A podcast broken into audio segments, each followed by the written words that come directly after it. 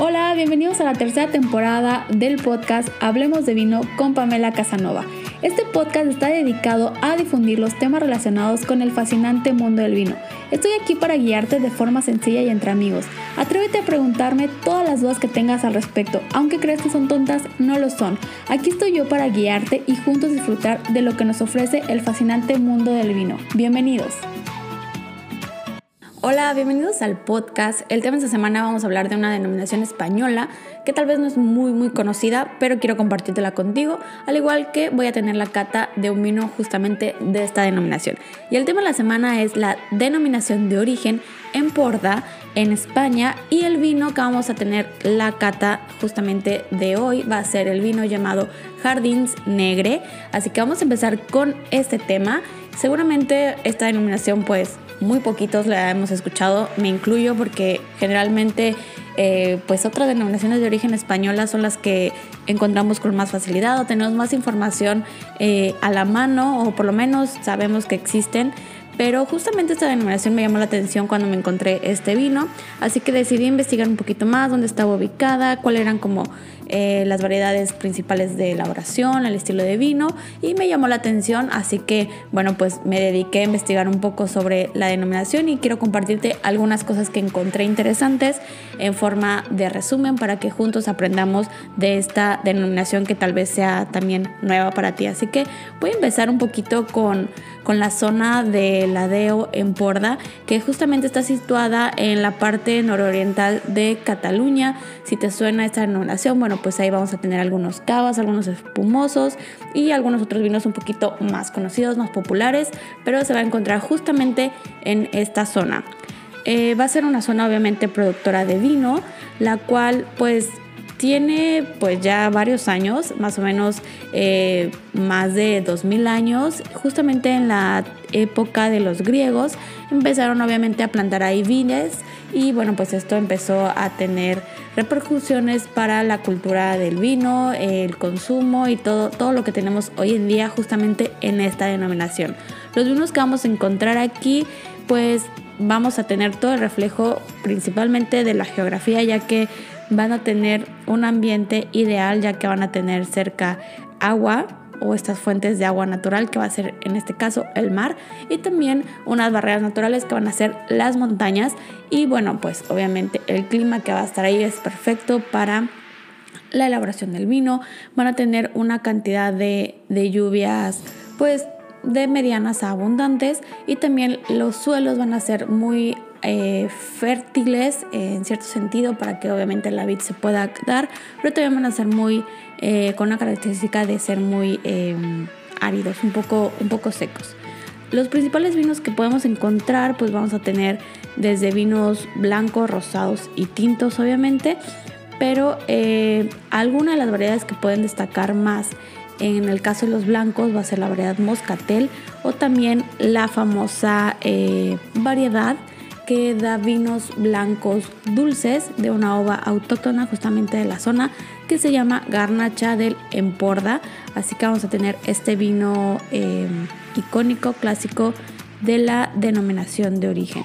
Como les mencioné, pues vamos a tener aquí mar, montañas, un clima perfecto y los vinos que, podemos encontrar pues simplemente van a ser vinos equilibrados, eh, va a haber diferentes estilos entre los rosados, los blancos y los tintos, así que hay una gran diversidad, no se clasifican solamente en un estilo o en una sola producción de uva, así que vamos a tener diferentes em, cultivos de, de uvas que más adelante te voy a compartir cuáles son como las más em, emblemáticas o las más plantadas, abundantes en la zona.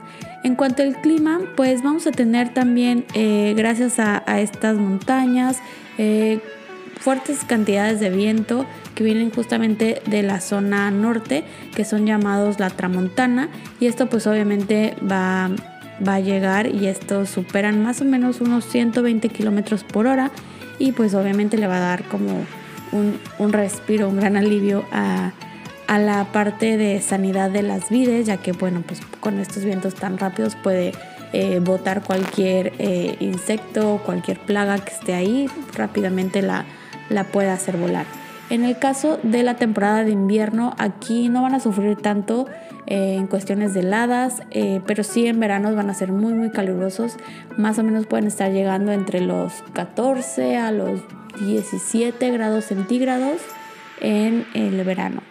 Y justamente eh, la denominación de origen en Porda va a estar, como te menciono, justo en la parte nororiental de la zona de Cataluña y bueno, pues aquí vamos a tener muchísimos eh, municipios, aproximadamente unos 55, 54 municipios, de los cuales, bueno, pues van a estar divididos de diferentes formas. No nos vamos a meter tanto en esta parte de división eh, de municipios, pero sí eh, me gustaría compartirte que los tipos de suelos que vamos a encontrar un poco más en esta zona van a ser suelos, como te mencioné, un poco más áridos y estos van a, van a poder ser eh, en presentación de suelos de pizarra o de granito, así que vamos a tener esta, esta diversidad de suelos.